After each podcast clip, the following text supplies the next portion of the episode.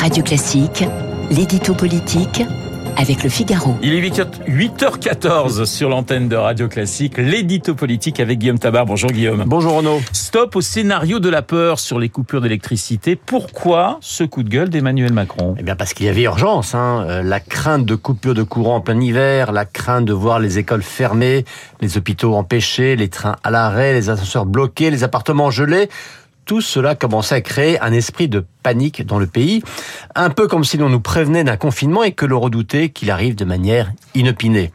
Mais les Français ne se sont pas fait peur tout seuls. Euh, c'est un porte-parole d'Enidis qui lâche que non, les personnes sous respirateur artificiel ne font pas partie euh, de la liste des publics prioritaires. C'est Papendiaï qui prévient déjà que les écoles seront fermées en cas de coupure.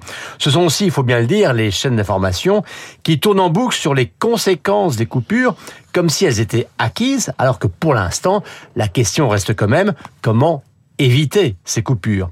Alors c'est cette dramatisation qui a énervé Emmanuel Macron, euh, lequel n'a pas attendu d'être rentré d'un sommet européen en Albanie pour pousser un coup de gueule un coup de gueule contre tous ceux qui parlent à tort et à travers. Alors n'est-ce pas pourtant nécessaire de se préparer à, tous les scénarios et notamment au pire des scénarios? Bah, C'est évidemment, hein, et si les délestages, hein, comme on dit, pour, quand on n'ose pas employer le mot coupure de courant, euh, n'étaient pas envisagés, on dirait le gouvernement n'anticipe rien.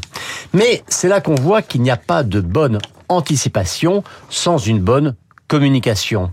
Euh, lorsque les autorités publiques, par exemple, travaillent sur des plans blancs pour les hôpitaux, sur des scénarios d'attaque terroriste, ça veut dire qu'elles se tiennent prêtes à faire face au pire, mais ça ne veut pas dire que le pire va arriver. Eh bien, c'est pareil face au froid et à la fourniture d'électricité. Alors le problème, c'est qu'une circulaire au préfet a inutilement fuité.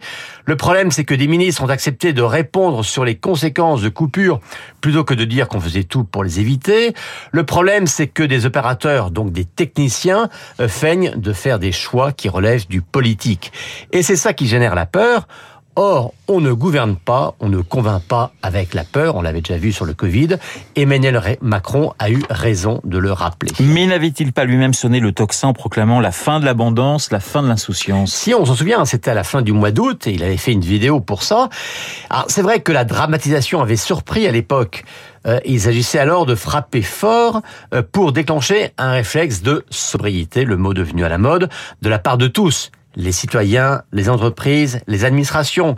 Et l'objectif, c'était de faire baisser la consommation d'électricité de 10% pour justement éviter d'arriver à des coupures quand l'hiver arriverait.